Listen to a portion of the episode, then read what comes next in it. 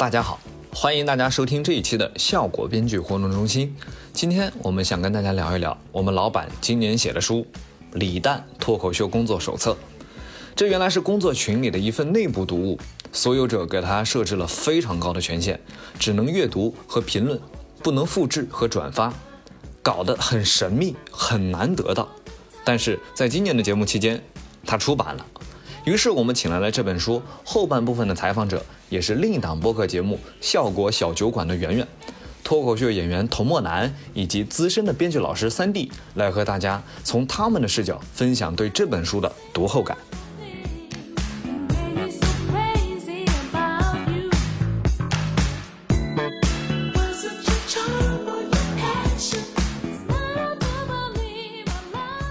大家好，欢迎大家来到效果编剧活动中心，我是今天的主持人童墨南。今天我们想聊一聊的是李诞的脱口秀工作手册啊，我们的一些特别诚实的读后感。我们今天也请到了两位嘉宾，啊，分别是圆圆，还有大大家好，我是圆圆啊，还有三 D 老师。Hello，大家好，我是三 D。其实圆圆和三 D 老师都和这本书还是有一些渊源。圆圆可能会比较多一些，是吧？对，如果如果大家有看这本书，就会发现前半部分是李诞自己写的一个工作手册，后半部分是我对他的一个访谈。所以很多人都说这是一个非常水的书，很可能就是因为我们后面的那部分访谈。其实不是这样的，一会儿我跟大家解释一下。然后三弟老师是自己自费买了这本书，是吧？自费买了一本二手的。我就知道很快会有人把它卖掉。然后我自己呢，在节目里其实也说过，但就是我当时签约效果有一部分原因，我就是特别想看这本手册。我对这本手册一直以来都超级的好奇，因为我就想看一看蛋总。当他写一些脱口秀的创作规律啊，或者一些做节目、做采访、做编剧的一些心得的时候，他会有什么样的一些感悟？我特别的好奇。那你后悔了吗？这本书出版之后？然后后来又出版了，这也还行吧，哈，有一些失落啊，但也慢慢的调整过来了。嗯、先把你签了，再把这书出版。对，但是其实正好是原来那部分采访，其实我没有看过的。嗯，原来是我们在飞出群里是有一个自己工作群里是有一个电子版的。其实我把那电子版的是看了挺多遍的。其实这个电子版当时写的时候是托三的时候，哦、好像是托三快播之前七月似的。哦，是是那会儿是那个，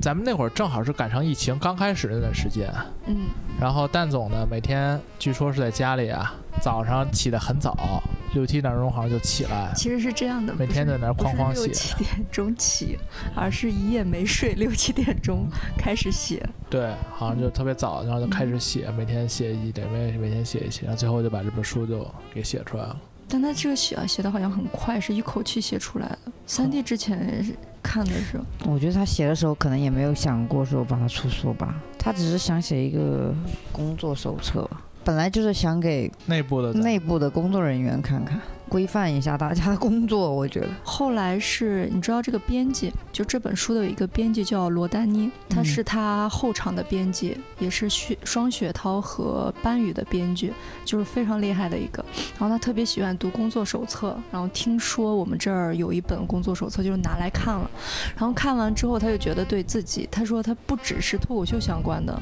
跟内容工作者都有关，所以他说。说他想把它出版，但是出版的话，他可能三三万多字稍微有点少，然后他们就找了好多好多，其实是找了一些资深的记者。跟他们做一些对谈什么的，但是那些记者因为这个行业没起来几年，那些记者可能也不知道该怎么问，或者是问的都是一些非常浅层的，所以就找到了你。这样就是我跟李诞加了好友已经很久了，但是他从来没跟我说过一句话，我也没跟他说过一句话。那天突然发了一很很长一段语音，就说，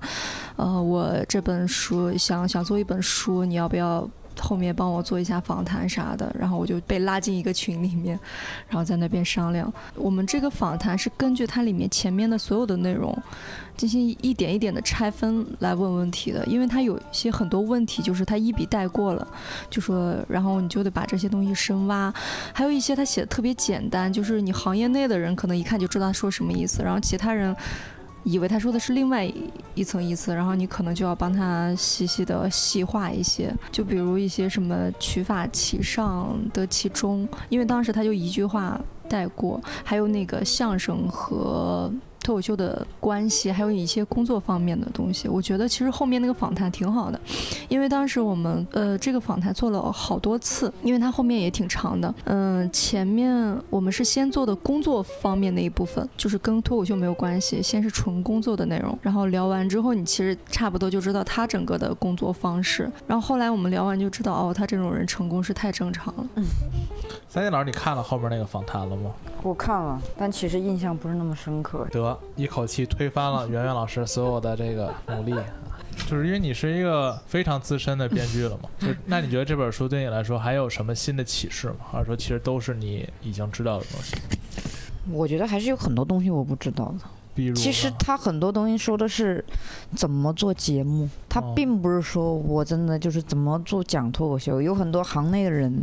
只在线下讲脱口秀的人拿到这个东西，他就会觉得你又不是我们传统的脱口秀演员，你有什么资格教我做脱口秀？但他其实是跟节目关系很大的一个书，他讲到了如何去面对镜头这些东西，这是普通人不知道的吧？一个脱口秀普通演员肯定不知道。我觉得这些东西其实还是就是很多人会会有疑问吧。我觉得看这个书，起码他会知道。我觉得他说的更多的就是想让人了解脱口秀。比如说，你想从事跟脱口秀相关的东西，你也是可以看这个。但我我确实听过很多人说，他不做这一行，他觉得这个书对他也是有帮助。对，因为其实蛋总他，我觉得就是不太像是那种就是一个教材。嗯，因为咱们行业当中也是有喜剧圣经啊。对，之前那些他告诉你，比如说写一个梗。你可以与其违背，可以类比，可以场景的混合啊，他是那样来写。但是蛋总这本书里，其实是这些东西是完全没有涉及，他谈到的更多的是大方向的，有些甚至是心态上的。对，这个心态上的，其实因为我我自己感觉不是，因为我不是脱口秀演员，倒是有一些外部的脱口秀演员，他跟我说，他看到这本书对他帮助很大，是因为之前他在线下的时候，就是每就过分关注每一场，就说每一场都要炸，或者是。不好的话，他就特别难受。然后他看了这本书之后，就会觉得好像也没有那么重要，他心态就稳了很多。可能就会觉得，而且我觉得他这本书，他他不一定说的对，但是他有一个。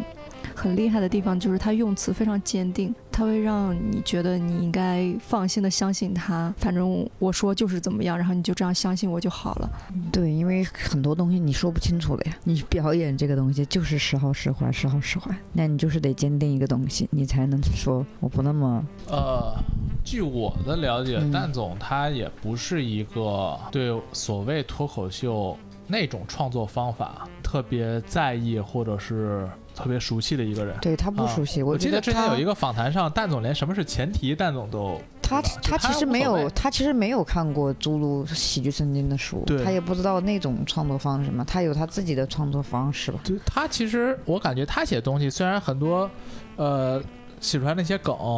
呃，也是能够符合喜剧圣经，就他们用的那些方法是一样，但是其实蛋总是很天然的，就是对，因为人搞笑可能就是挺天然的，就是他可能人就是，比如说咱们在小时候在班里想逗笑一个同学，天然咱们可能就会去模仿啊，天然可能就是会用到一个比喻，说你你这脑袋长得跟什么玩意儿似的，就是他会有这样的一个比喻，它是很天然的东西。蛋总这里面谈的更多，他不太像是一个就是。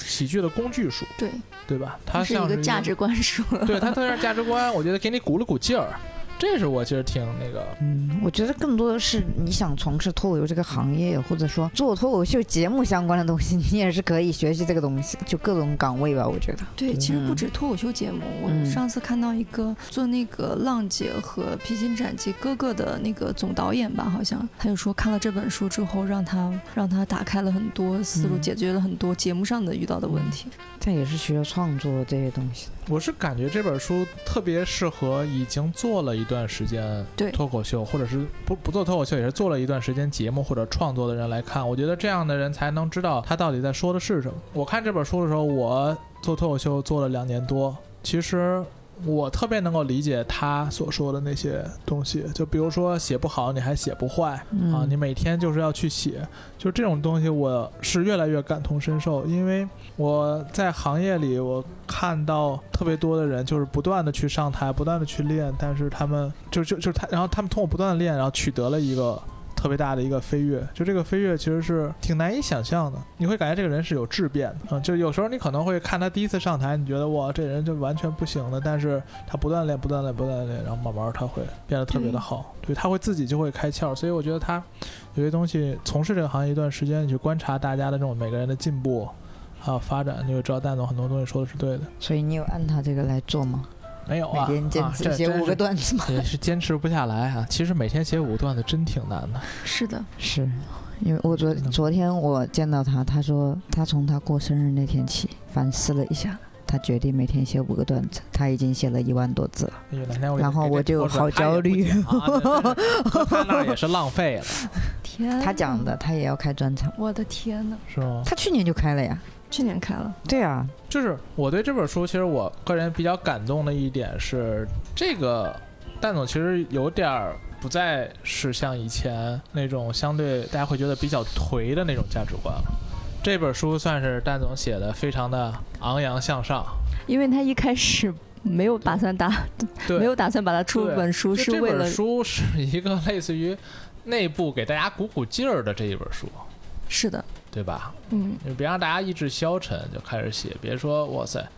一年折腾了半天就写了个十五分钟。你们觉得在就是看完了以后，对自己的创作有啥改变吗？我是觉得就会有一种意识，确实是一种鼓励的意识。我觉得就是会让你在那个时候看完之后，可能会比较有动力。我是觉得，然后因为他时刻在提醒你，这是你的一份工作，对吧？所以我觉得这个书真的时不时的拿出来，过一段时间 拿出来读一读，是的还，是有用的。鼓舞士气专用书。而且这本书嗯，我第一次看的时候，就是我刚来公司第一天，哦，那你看早了。我看特别早，我根本就我当时根本不知道脱口秀是什么，但是我当时看完之后，我其实看的云里雾里的，但是能感受到他那思维是非常清晰的，就啥啥你都别管，你就练你就做，然后他很擅长把非常复杂的事给简单化。就是大刀阔斧，夸夸夸，然后就变得很非常简单直接。然后这种思维，这种思维就是对我后面的工作其实是帮助很大的，但跟脱口秀可能没关。工作方法上有，就是说你到底想干嘛，那你就去干嘛，而不要中间绕太多弯弯绕绕。就是你要干嘛就去干嘛。不，他这本书有一点地方非常厉害。他说，他说每一个人，公司里每一个人都有可能成为总导演。哦，原来我还有这个可能。然后让我们门口们总导演，那个保安在那里看的时候，哦，还有这种可能。让我们总导演心生危机，到处都是敌人。我看这本书，我觉得他是，其实我能看到他认为做一个演出比较难达到的几个层级。嗯嗯，我觉得最难的在他那本书里是你要找到自己的风格。他，然后然后好像倒数第二难的是到底是怎么找到节奏。他说他用了很长很长的时间，他用了一整年的时间，嗯，就在分析脱口秀的节奏到底是什么样的一个东西，所谓的个人风格又到底是一个什么样的东西。其实这些问题都是很多线下大家经常讨论来讨论去的问题，然后又很难说清的东西。嗯，对然后其实他也不知道他自己说没说清，就是用他自己的方式给解决了这个问题。他理解的那个方式吧。但其实我觉得也不是每个人都适用，只是说，可能你看一下，你会觉得有一些可能刚好。风格我觉得是，其实很多人刚开始，特别是新人刚开始的时候，其实确实是找不到风格。我我觉得很特别的就是，有人他就会有自己的风格，比如说童梦楠就有自己的风格，也就很奇怪，就有的人他就有，但有的人他文本很好，但是他你就感觉他没有，他还在找，就是感觉到他在模仿某些人，但他没有找到自己的，挺奇怪的一个东西。我老嗯感觉，确实风格是在我心目当中也是最难的。然后，如果说你看到一些国外的演员的话，你会发现嗯他想找到自己的风格也是看缘分，并且嗯。也可能会很晚才找到，而且这个风格是可以不断变化的，随着他的年龄。就像 Dave Chappelle 早年讲段子，可不是现在这个风格，就是现在咱们脑海中认为他现在的这个风格，可能是他四十岁嗯以后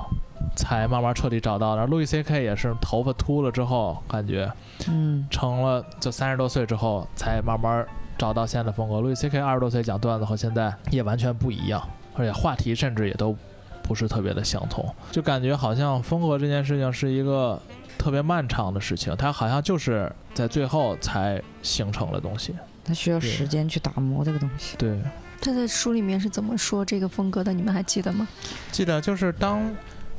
它前面所有的东西都汇集在一起之后，它其实就是你的风格，就是你的节奏、你段子的遣词用句，它整所有所有的东西汇集在一起，其实就是你的风格。得自己慢慢找，而且我觉得要保一直保持开放性，就是这个东西很可能在你三十岁、三十五岁、四十岁、四十五岁的某一个节点，你会突然间就开窍。对你可能会去改变你的风格，这个这个很难说的。比如说我这个时候觉得，我可能觉得别人这个这种风格挺好的，对，你就是可能也会去尝试一下。我现在是感觉，其实因为国内咱们的演员。嗯，最多也就玩了个，就大多数是玩五六年嘛，算比较多的了，是吧？六七年算是比较多的，对，所以感觉还都是在摸索的道路上。咱们现在看，觉得他风格已经很明显了，可能你时间长度拉长，对，但你在拉长，他都是一切都是有改变的能可能是在变化。对他可能十年后的周奇墨完全不是现在这个样子，然后很多年后大家提起周奇墨，完全不是现在这个样子，对也是很有可能。就是奇墨老师，如果放在纽约的来讲的话，他也只是一个按他从业的年限来看，应该算都可能都算不上经验丰富的演员。嗯，嗯，就如果是在纽约，因为纽约可能如果说是一个经验丰富的老演员，至少可能得十年起步吧。对他们很多人讲了很多年，对对对一套段子讲很多年。路易 C K 一套段子讲了七年，是不是？对，就是他，你听的年限是很夸张的。秦墨老师真正开始全情投入的讲，也就是一六年、一七年那一会儿嘛。所以我一直老老觉得，就是我们几乎所有的人，其实都还有无限的可能，突然有一天开窍了，对，会有非常大的质变的。我听说过一个说法，不是说他在书里面说的，说一个人他有没有存在感，他跟别人有没有不同，在于他知不知道自己是谁。我觉得可以，也可以这么理解。我觉得，嗯，就是就比如我们他他那个解释是说，你看到一群人站在那个地方，就是最显眼的那个人，他不一定是最好看的或者干嘛，他一定是最知道自己是谁的那个人。就很多其他其他人，他可能穿着自己并不适合的衣服，然后做着自己更并不适合发型，你就觉得他存在感不强，可能就是因为嗯他不知道自己是谁。就是很多很多我们在路上见起来很非常扎眼的那些人，也可能就是说他的风格。你们我们说那些突然开窍的，也可能是他突然知道自己是谁了。当然，这是只是当时的我看到一个说法，因为其实我其实其实我嗯看这本书是因为我我当时要录那个脱口秀大会嗯四嘛，所以我老觉得这本书是一个能给我一些节目上指导的一本书。嗯有用吗？有用，也也有用，也没用。就是我上了之后，我现在看这本书呢，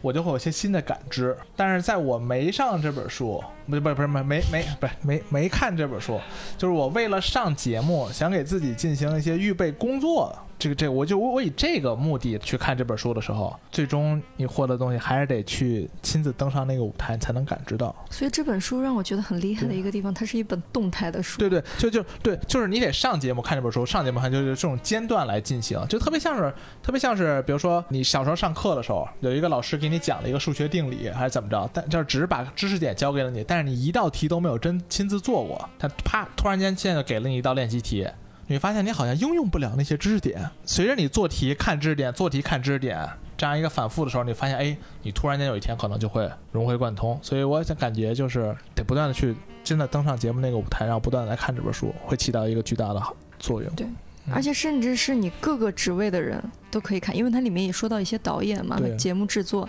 对不同的人他看到的东西其实是还是不一样的。所以这这本书很厉害的一个地方，我就觉得就是它，你每次看你能看到不同的东西。咱们来看一看，说你们建议尝试脱口秀的朋友从哪个阶段读这本书？我特别喜欢看蛋总嗯分享一些他对脱口秀的看法，是因为我有很大的一个前提，嗯是因为我在内心里，我总觉得蛋总没有那么热爱脱口秀，这是我希望看到蛋总对脱口秀一些看法的一个巨大的一个原因。嗯因为我会觉得，我喜欢听一个特别擅长这个行业，但这个行对，但这个行业又没有极致热爱，以至于有那种偏激的情感的人来去看这个。嗯看待这件事情能明白，能明白就是如果一个人特别喜欢这个的东西，他说的时候会有一些偏差的。一个人极度热爱一个行业的时候，嗯他很难跳出去客观的看待这个行业。而我是觉得，蛋总很擅长脱口秀，他很擅长做节目，然后他对脱口秀，他肯定是不讨厌，但我是觉得蛋总不一定是像很多咱们的演员一样，是有那种极度狂热的那种喜爱，所以这种特质又恰恰会让他能以一个比较跳脱出来的姿态去看待对这个行业。他对自己的定义不是脱口秀演员，是谐星。对，他是从小就好像就很喜欢喜剧，就喜欢逗别人快乐，但他可能对脱口秀本身没有那么大的热，情。就我很喜欢他的这种冷静、客观，他很理智的给你分析这些东西到底要干啥，而不是说。你像你要特别热爱的人，可能会打那种感情牌啊，说我们做喜剧的啊，就是要怎么着怎么着，然后迸现笑声，什么笑声如果不歇这些，不，如果不说这些东西，这就不是脱口秀。对对对，就是他没有这些，但我是很，哎，我我很喜欢看这样的一些状态，但我当然我也很喜欢看就是热爱的人来，但是我喜欢把这两种这种角度都结合在一块儿，嗯，看看大家都是怎么来思考。所以他在书里面反复强调，这是一份工作。对，对，就是这个我觉得这对他来说确实也就是一份工作。对，就是特别简简单单，我嗯教你把这份工作怎么来做好，而且他确实自己也做得很好。因为演员，因为像做这个东西的东西啊，搞创作的东西，确实是你也搞不清楚自己，就是你会真的会觉得就是灵感枯竭，或者说我长时间写不出来咋办？你会吗？我会啊，但你一直就是写的特快的那种。没有啊，我哪写的特快？哎不，我我安老师还是谦虚了。对，我听说我听无数人都说过，嗯说那边刚钱采完，你这边叭叭叭叭叭叭叭打点儿一两千字写。别写别人的还行，写自己的不行了。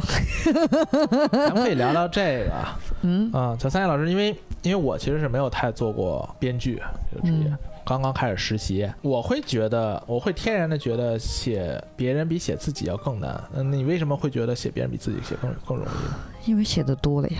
就是我们刚开始也不会写，写的多了就真的就像你在就是一份工作，然后你会就把它完成就好了。三老师，你是嗯平常你是写自己更多，还是写别人更多？就如果时间分配、精力分配上，大概是几几开的？我其实都不多，因为没有那种特别饱和，特别饱和。你做创作没有特别饱和，写嘉宾的嘛，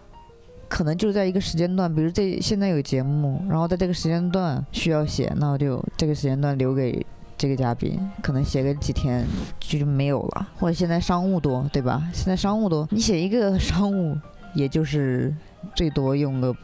几个小时嘛，其实花不了太长时间。我除非现在就是说，当你在写别人的时候呢，写多了，其实你就好像有一种静不下心来写自己的那种感觉，就好像两种思维在跳脱。哎，会嗯，你会觉得有的时候你写别人的，会甚至比自己给自己写的要更好吗？会有这种感觉？我觉得会耶。现在现在是这样子的啊，因为在效果做编剧是，你不是一个人创作，你是嗯集体创作。集体创作呢，你肯定力量是很大的，嗯，你肯定能创作出呃特别好的东西。你给自己写，可能就会有一点局限性了。那你会发现，就是啊，你需要进入一个状态。写自己的东西，我有的时候就是感觉进入不了那个状态，就我觉得好难，我不知道，我不知道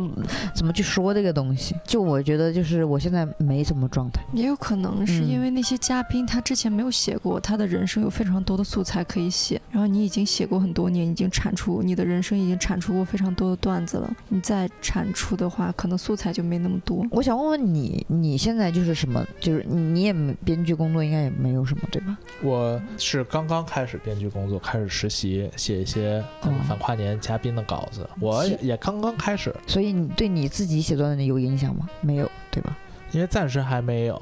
我是在进行一些切换。嗯我现在还处于一个我可能会用给我自己写东西的那种状态去给嘉宾写。之前没有做编剧工作的时候，我总是老感觉一个人当了编剧。同时，自己也是一个脱口秀演员，他会不会想把自己最好的创作、最好的那个灵感留下来给自己？我之前会会会有这样的一些想法，但是其实这种想法可能也会变，就会会会会。我觉得不存在，就不知道，就有可能甚甚甚至这都是不现实的，因为可能你觉得那个那个灵感的话，成了只适用于这个嘉宾，嗯。你不可能把他说哦，这五百块钱我不给他自己就留下来了，不是这么个 这么简单的一个东西，他可能就你你只能给他用，嗯放到你自己身上，其实这东西其实又不兼容。对我来说，编剧它就是我的一个工作，但脱口秀好像不那么像我的工作。比如说我今天没有事儿，我就会想说，我写写自己的东西，它更像是一个跳脱出我工作的一个东西。那老师，你那你会觉得写嗯自己的会比写对外的稿子要更加的快乐一些吗？写完了是挺快乐的，可能一上台讲就不快乐。袁袁老师，你现在啥感觉？因为你现在也其实也是在写自己的，也同时也会也在和我一样嘛，咱们也都是在实习是吧？做一些我我我只能说，我以一个观察者的角度，我不能说我真正参与里面了。我自己是觉得，你给嘉宾写的时候，是因为就是他有很多东西，你可以用他的思维。其实他们两个非常不冲突，就是你很难说，哎，这个东西只能能给他，或者能给自己写。而且你做编剧的时候，你当然你你会想着，哦，这是我的一份工作，所以三弟在写的时候就说，今天一定要把大致给写出来。但你自己的可能写不出来的时候，你也不会要求今天一定要写出来一篇，对不对？对我一般是报了个开放麦，然后就整理一些自己的段子去讲。如果我不报开放麦，其实我也不会不会真的去，就我很理解刚才三弟说说脱口秀不像工作这件事情，嗯因为你也可以从里面获得快乐，就你能你能在里面，就就比如你你的人生可能这一段时间非常糟糕，但你把它捋顺了，然后写成段子。你上去的时候，你是会很开心的，然后你觉得这个东东西对你有用，然后所以底下冷成什么样，可能跟我都没有关系。所以它这个东西，它不不那么像工作，是因为它对你有非常正面的影响，嗯我是这么觉得。我是觉得就是，比如说我们脱口秀大会都有主题，对吧？对。比如让你写一个主题脱口秀，它其实就像一个创作工作，嗯你把它写出来，对吧？但是你如果平时你凭就凭空说你走到马路上面去，我今天啥也不做，我就想写两个段，你好像、嗯、好难找到灵感。就像没有命题的作文是吗？这个对，这个是我觉得嗯从事节目一直以来在节目这个环境下工作的编剧嗯和一个土生土长的这个线下的这个演员两种完全不同的感觉。三 D 老师这种想法，我在建国老师身上也听到过啊。建国老师说，嗯他说如果说你不给我这个题，比如你跟我说你让我写什么，嗯比如工作让我烦恼，比如就写这个，对我现在就给你，我现在就给你来，就没问题嗯啊。或者说恋爱中的什么二三事儿，好，那我就给你来这个。嗯但是你要说平地起，他会觉得很别扭。说我为什么？就是他找不到一个开始的理由，你知道吗？就是开始的最开始的抓手，他觉得是没有的。如果你一直没有参到这个节目里，你就是从讲开放麦，就是纯粹的一个线下演员，他反而会觉得嗯你让我写这恋爱二三事儿吧，我感到很别扭，因为我也可能也没有女朋友，我最近也没跟我的情侣去吵架，那我为什么要写这个东西呢？就我完全没有想说，我真正想说的是我现在工作的问题，对吧？是我对其他方面一些人生的一些感悟，你嗯却你却把我摁在这儿，我来写这个，就这个是线下演员很不爽了。其实我之前是一种感觉。就之前我是就我想表达什么，然后我会写下来什么。就我可能我是一个老师，那我现想表达是我跟我学生的事情，我跟我父母的事情，然后我对一些东西的看法。然后你强行让我说一些我我不太想我不太熟悉的话题，对我来说是嗯极度有挑战，就完全是不一样的两种思维。你可能我们的编剧想说的已经说完了，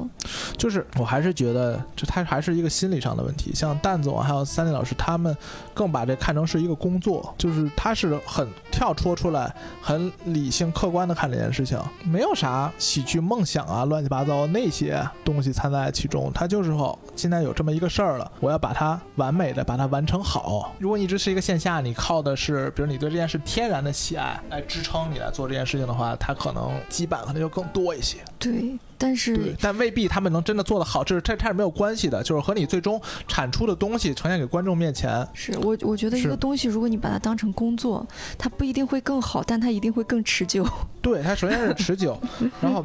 它也就是这个这个热爱这个东西，其实我老感觉它加分是有限的。它不一定就能给你全部正向的东西，很有可能它给你增添了很多你的苦苦恼和挣扎。对，它甚至会让你陷入自己自我怀疑当中。对，就是你你好多事情做或者不做，你要纠结很长时间。说，哎，我我这是我真正想要去表达的吗？这是我的喜剧的理想吗？啊，这个东西有反叛吗？就是他有冒犯吗？对吧？有消解吗？就是他能要想些这些玩意儿。因为工作的时候，你可能觉得我及格就行了，然后你在完全为自己的热爱的时候，你希望它贴近接近百分，对，你会希望比之前更好，嗯，你总是想要比之前更好吧？对，对，我觉得最重要的工作上就还是你到底是不是擅长，是然后你到底是不是在努力。嗯你是不是嗯爱他？对，是不是在努力？有有热爱的人也未必会真正的努力，就是他是完全不一样的。我是感觉，比如说我在做线下的时候，我我当然我我很热爱脱口秀这件事情，但我不觉得我比效果就拿就当成一个工作的呃编剧老师们更努力，呃就就那你现在创作的频率高吗？也不高，就是说嗯热爱的不一定能导保把，就是让我更加的努力。因为你看，当在在这个效果公司，咱们来做一个编剧，每天的创作量有多么的大。是你要写商务的稿子，你要写别人买，比如是不是现在有一堆的商务稿子要写，然后紧接着有反跨年的稿子，然后按照去年的话，还会会有吐槽大会，然后又是一种高强度的创作啊。吐槽大会结束以后，然后马上可能又会有这个线下的演出，线下演出完了以后，有可能是有上脱口秀大会，就他一年的创作的频率是很高的。嗯，可以把它就是这些创作当对这种练习而场。而像我当时在线下，我靠热爱支撑的时候，我工我这个创作的频率是啥呢？我很可能中午睡到十二点多起来，啊，吃了个饭，感觉又困了，啊，睡了个午觉，啊，起来以后啊，觉得哎也没干啥，要不然去了开放麦，随便讲讲吧，去个开放麦讲讲，回来以后晚上十点多是看看是不是跟朋友们聊聊天，喝点东西，又睡了，就完全可能是一个比较，反而是比较懈怠的状态。我我还挺挺承，其实我我挺喜欢就是程璐老师说的，就是你要把它当个班儿来上，就把它当个事儿来做，就是当成一个很冷冰冰的东西去对待，反而你会有特别大的成长。就像你小时候，你就知道你要去上这个学啊，然后到了六点多晚自习的时候，叭给你两套卷子，你来做，你未必真的想做，你未必真的想学，但是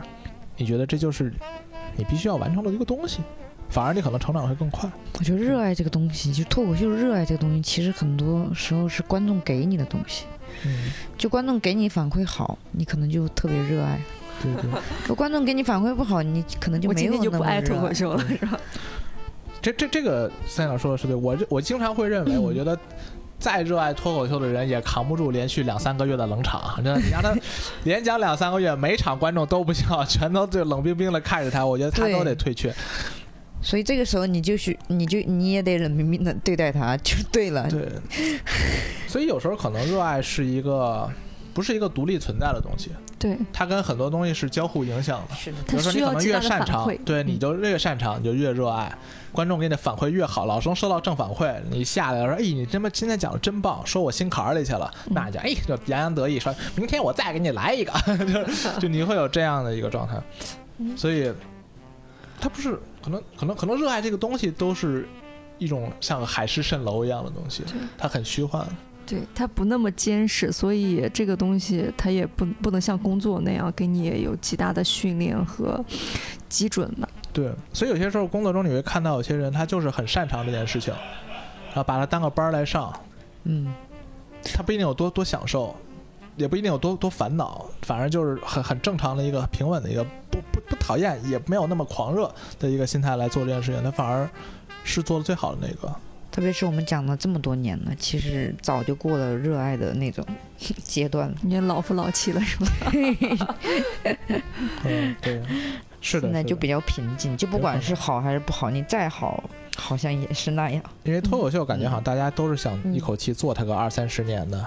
做到退休。因为国外的脱口秀演员真的能做那么久，对，因为脱口秀演员，因为你感觉总是老去对标美国的脱英国的脱口秀演员嘛，看他们六七十岁还在台上待着。但在中国还真不知道，就是脱口秀他能讲多久哎，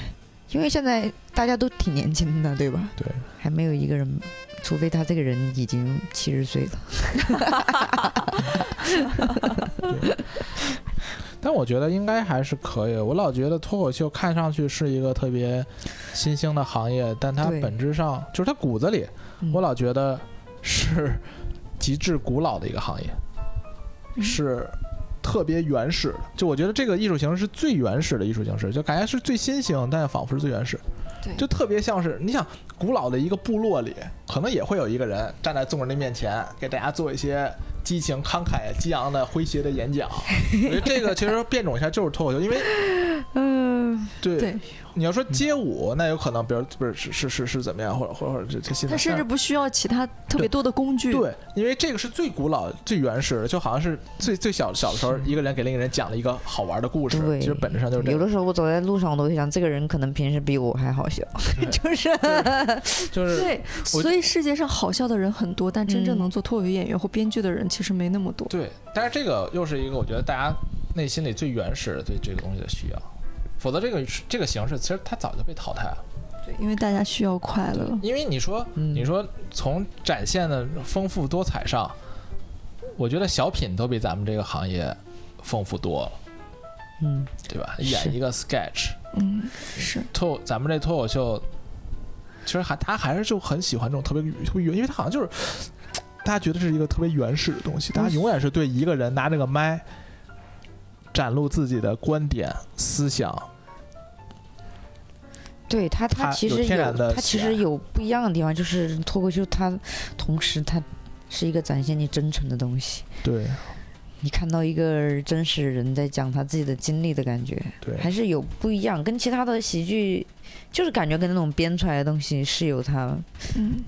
它很大的区别的东西。你看脱口秀这个东西本身成本是最低的一种表演形式吧，对就一个人上去对，讲。看起来成本低的话，你就必须在别的地方付出更大的成对，本。但是它的效果往往会比成本高的更好，所以你可以看出来它其实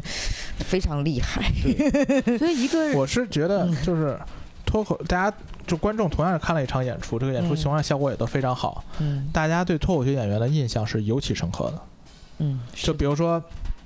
你看了一场小品，这小品是有三个人在那儿演，嗯嗯，然后第二天你走在街上，偶遇其中的某一个，你都未必能认得出来，嗯因为你对他没有印象，就是你会觉得这个人没有那么强烈的刺激了你的大脑的那种感觉。因为很多时间他们在扮演另外一个角色。对对，他们也在扮演那个角色，你感觉好像他们没有展露出真正的自己。嗯，而脱口秀演员，像我们有时候走在街上就戴着个口罩，其实被认出来的几率也是非常高的。就大家会觉得，哎，你走路的那个姿势、状态，就是其实和我在节目里看的是一模一样的。然后所以大家对你的印象是特别深刻。就是。也可能是，就是我们在日常生活中很少有人直接跟你站在台上说那些话，对你说那些话，他就会特别震撼。就比如你身边可能有很多好朋友，但是你你你最好的朋友肯定是跟你说过很多他不会对嗯别人说的话的人。然后那些脱口秀演员可能就是就向全世界说一些这样话的人。所以大家就会尤其的觉得，哦，我知道你的弱点，我知道你在那个呃丢过人，我知道你在为什么痛苦，然后我就觉得我仿佛跟你关系非常亲密，它会造成这种亲密对，感他。会有极极致的亲密感啊，对你极大的认同感，然后在他们脑海中留下特别深刻的印象。所以我老觉得这个行业是特别满足人极致虚荣心的行业，就你感觉你要把所有的光环、光鲜全都揽在你自己一个人的身上当然，当你吃瘪的时候，你有没有其他的人可以去推卸，对吧？你就就是就是你自己没有才华，你演得不好但但你会觉得在台上说这种东西，我是不是不该说这种东西？你们会这样想过吗？就是你上台的时候就说：“哎呀，我讲这个真的好吗？”你们会这样想吗？只有观众没反应的时候会想吧。观众没反应时候，我都觉得我不该生下来，我还不该讲，我还说我是不是不如死了算了。对，会觉得天呐，我真的要在上面讲这个吗？我讲这个就是如如果伤害到别人的话，反正这样想他。肯定是一种矛盾心理，对，就是首先你肯定是因为极致的虚荣嗯才要走上这个台，因为我老觉得人就分成两波。我小时候看那个联欢会，我老明显的感觉到这个人群底下看的观众人群分成两拨人，嗯一拨人就觉得我当个观众就挺好，看看热闹，嗯很喜欢，很享受。有一有那么一小撮人就想，哎，我凭什么就不能上那个舞台呢？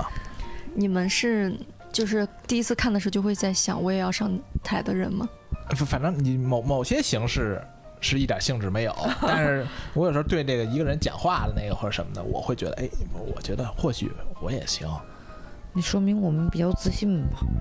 对，就自信，而且觉得自己很重要。很神奇，就是很多人都会觉得，为什么脱口秀演员本身是一群就。就稍微有一点社恐的群体，他为什么会这样的群体为什么会想其想上去？其实我觉得一点都不矛盾，嗯，就是它看似好像是一样的东西，其实是完全是不同的。就是一个社恐的人，他有没有可能极度希望得到别人的关注，极度希望去有所表达？其实一点一点都不矛盾。对，因为我第一次上台的时候，我发了一个朋友圈，然后我一个朋友就跟我说，他说我从来没想到像你这样的人会想要去台上去讲一讲。对，有而而且我倒是觉得有些就是平常蔫了吧唧的、不太爱说话的、不善言辞的人，很有可能是非常好的作家、非常好的导演，然后非常好的脱口秀演员，都是有可能的，因为他可能按住了那一边儿，在这一边儿上他就啪就反而弹起来了，他会有特别。强大的表达欲，周星驰平常在底下他也不爱说话，就是甚至很多人都会对喜剧人都会有这样的误解，就是你老感觉好像在台上活泼的那个人吧，我们都会有一个预设，就好像他在台底下会是一个沉默寡言的人，或者说台上那么快乐的人，我们都会预示他在台底下是一个不那么快乐、有点忧郁情绪的一个人。就是因为你在台上嗨点太，就是你太嗨了，他就会觉得对你二十四小时都应该这，样大。家就会觉得。好像那儿你他起得很高，嗯好像在这边你就应该有所补偿，就是是是这样的。你在台上那么的快乐，那么那么的活泼什么的，他可能预设，哎，那你底下会不会其实是会不会是一个很阴郁、很消沉的一个人？他感觉好像是一个守恒。嗯，他很可能。他生活中就是一个普通人，但是，那个普通跟你台上的形形成反差，他就会觉得哦，你私下里对他有时候有时候他并不是感觉是那么的连贯和一致，而且而且大家有没有感觉，就是平常就是你班里你觉得那班里最爱接下茬儿、最搞笑、最活泼的那个人，你觉得他好像是不是应该最适合讲脱口秀？很有可能嗯他不是那么的适合，反而是班里那个最不爱说话的不。爱说话，作为角角角落，每天在那儿老观察其他人行为的嗯那那个孩子，有可能他是最适合的那个，嗯，他体内蕴藏的无限表达的冲动。嗯。我觉得脱口秀还有一个地方跟其他艺术形式特别不一样，就比如小说家，他的人品和他的和他的作品其实是分可以分开的，就是作家是可以藏在作品之后的，嗯，就是。嗯，他可以修饰，他可以干嘛巧巧言令色，但是脱口秀演员你完全没有办法藏在你的作品后面，就是你在台上是什么样的人，你在讲什么，就必须是完完全全的你，你有所隐藏就完了。因为观众看得到你这个人的。对，三星老师，你你会是一个平情况，因为我感我老感觉你比是比较内向的。对，陌生人可能就不太爱聊天。对，那那你当时上台你是什么样的冲动？我感觉我是有表现欲的。就是你会觉得好像这两者看似矛盾，但是又是嗯如此的和谐统一。就是你是很内向的人，那你为什么会？就是你肯定平常在那个饭桌上，你也不会说，哎，站起来，哎，我我我给大家是不是来一个？你这种表现欲又是在骨子里的。对，就是可能自己小的时候也会幻想过自己站在某个舞台上面做一点什么事情让别人关注，就就会有这样的想法。但是你看，就是可能也不是那么自信，平时 在别人面前也没有，就是也没有被人关注。就小的时候其实不太被人关注，嗯但是有这么个机会，就是能站出来的时候啊，你就抓住它了，就感觉还挺特别的。咱们只要不聊蛋总这本书，咱们这这表达欲就是滔滔不绝啊，越聊越有感受。嘿，其实我觉得一聊蛋总这书是真是 怎么聊怎么都我们也没必要非聊常的吭哧瘪肚，哎呀，三句话就卡壳，哎呀，就没什么想说的。其实没有关系，我们就蛋总到底写了什么呀？这个他这个写的确东西确实是不错。写写的这个东西啊，就是你一关上书你就忘了他写了啥，但你一打开又记得他写的啥，就很神奇的，是一个哎呦，动态，动真的是动态因。为我哎，我我看那个书的时候，是你就你之前采访我，你问我，你每天都在创作，你有自己生活吗？你有没有分开呀、但我看这个书，这个书告诉我，需要调动所有周末来的一份工作。我是老感觉，其实之前很多人会认为你必须得有一份工作才会让你脱口秀有的写，但我现在真的不这么感觉了，因为我是觉得做任何一个工作，它都注定是一份很狭隘的视角，很狭隘的工作。是，就是因为你没有一个工作能够让你去感知到这整个完完全全的社会和世界。就比如说我之前当老师，我当然可以有一些老师方面的生活，但我的视角也注定是狭隘的，我只能看到学校的这些事情、学生的世界和家长的世界，我看不到工厂，我看不到街边的小饭店，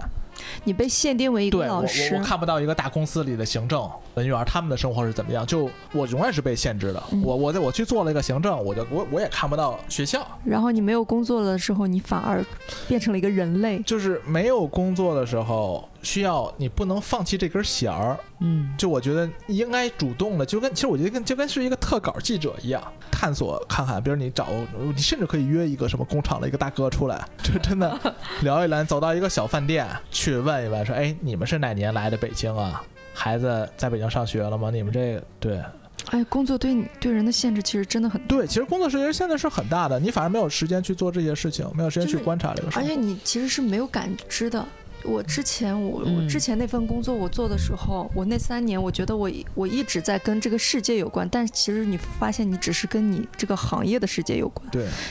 你出来之后，你在路上看到那些东西都是用你行业的视角再来想，对然后你甚至你甚至现在就说脱口秀它其实不是已经不那么行业的行业了，对，但是你走在路上，你看到一个人挺好笑，你会觉得哎这个人适合讲脱口秀，你可能还是会用用这种方式来想。对，因为我全我全职做这个的时也很早了，我之前回想不起来当时什么样的感觉了。我之前做这个，哎呦，我之前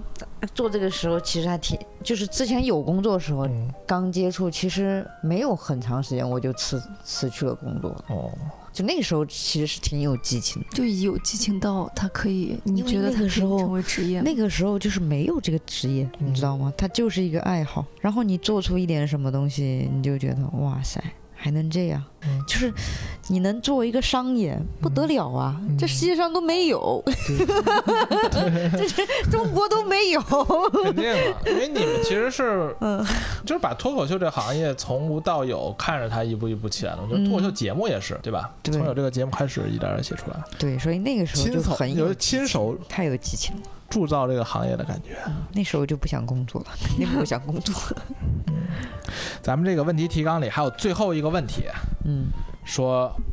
如果让你自己来出一个手册，你会往里放什么内容？我之前跟护兰聊过，他说他如果也出一个手册的话，其实跟李诞的应该差不多，就是那种不是具体的，就是一步一步教给你怎么写的，而是一个也是悬浮于他那种价值观上的东西。我觉得很难，这种很我我觉得脱口秀演员很难直接写工具书。因为你会觉得就是我的经验跟别人经验可能不一样，会想说我把我这套经验给到别人，真的有用吗？对啊，而且我有一个、可能是我自己比较偏执的一个想法，就是我觉得一个人要去一种很天然的创作的姿态，才能够写出真正属于他的东西。我很难想象一个人他写段子是跟看组装家具的那个手册，第一步、第二步、第三步，第一步把这螺丝找着，第第二步把这桌子腿架起来，就是我我很难想象是那样来创作一个喜剧。就是就是就比如说哦，我要写这个这个东西段子。啊，那好，我手里好像有五张牌，第一张牌叫做类比，第二张牌呢叫做情境的混合，第三张牌呢叫做这个夸张夸张，第四个呢叫做肢体的演绎模仿，第五张牌叫什么玩意儿？反正我是感觉他那种工具书给你就这种感觉，就是第一招、第二招、第三招、第四招、第五招，但是它不是一个让你遵循了自己的本能，你很放松的去创作这件事，就是你你你真的要去体会，就你想想去写上海这座城市它这种特点，那嗯你到底对他真正的感触是什么？你要你要很放松之后，你可能才会找到属于你幽默的方式。所以我感觉很多技巧或者加梗的，就是有时候你加着加着，你已经完全不是你当初想说的东西了，。就是它，就算你加进去了，它有可能注定也是一个很匠气的东西，它不是让人感觉。有时候这种东西你用出来了以后，其他的演员会明显感觉到你使用是了某个他能技巧他他都能从这个技巧的这个出梗方式背后看到那个趴在桌子上抓耳挠腮的你。我觉得这个就很可怕，就你觉得不是那种天然的流露，而是他仿佛看到了你在背后去使了一个小的招数。但对有一些，但对，但我觉得，但对那些不知道怎么写的人，他就没有办法，他就只能看那种东西。对，嗯，有一些商务稿子可能你就会用这种方法也更快。对你不知道怎么，你就写自己的，他也不知道怎么写的，那咋办呢？我是感觉，我是嗯感觉其实可以慢一点。嗯，我我是觉得就是放松，跟着自己的本能走是，我会觉得很重要。对，但是你跟着本能走不是松懈，因为我记得，呃，呼兰之前说他就在那地方坐着，他可能一天什么都没有，就是想到一个梗，嗯。但他就在那边想，你可能想着想着想着想着，你突然来了一个灵感，这个灵感来的时候，你不能说我就想一个梗，你这个灵感来了，你就一定要抓住它，你就你就一直一直一直一直等，但是这个灵感你平时生活松放松的时候其实是没有，你就要你就要坐在那边想我要工作了，嗯。然后再等那个灵感来，和你走在路上去生活等那个灵感来，其实还是不一样的。嗯，好像你坐在那边说我要工作了，那时候灵感来的更快一点，因为你在。但我觉得对有些人来说，可能那套工具还是对他有用的。他要是能掌握，就是 能非常非常厉害的就掌握，就是这个套路下来，嗯那他就能把他自己的生活套进去。嗯，他不至于说我光有生活，我不知道怎么样去那个。那得非常非常纯熟，才没有痕迹。想做到没有痕迹是很嗯难的。对，从心所欲而不逾矩，这太难了。我之前看过一些线下一些非常新的演员，就是他们在上面讲东西的时候，你能明显感觉到他在使用技巧，你你其实是能感觉到的。但也有可能这是一个需要自己消化的，比如你使着使着技巧，你突然发现呢，哎，你不使技巧，好像就是你你你会融，反正它这个东西会会融入在你的血液里，然后你发现不自觉的用出来的也是这样的东西，那就也差不多了。非常感谢大家来听我们这一期的内容，然后也欢迎大家去购买李诞的脱口秀工作手册，不买也行，啊反正就都可以吧。啊但是看看吧，很推荐大家来看一看啊！大家想要做脱口秀的，或者已经从事脱口秀的，我觉得来看看这本书，然后自己去讲一讲、练一练之后再看看这本书，我会相信，感觉大家就是每一次都会有不同的感想吧。呃，那今天就到这儿啊，非常感谢大家，大家谢谢拜拜。大家。好，拜拜拜拜以上就是本期节目的全部内容。如果你有任何的问题，或者你有想听到编剧们聊的话题，都可以在评论区里告诉我们。我们下期再见。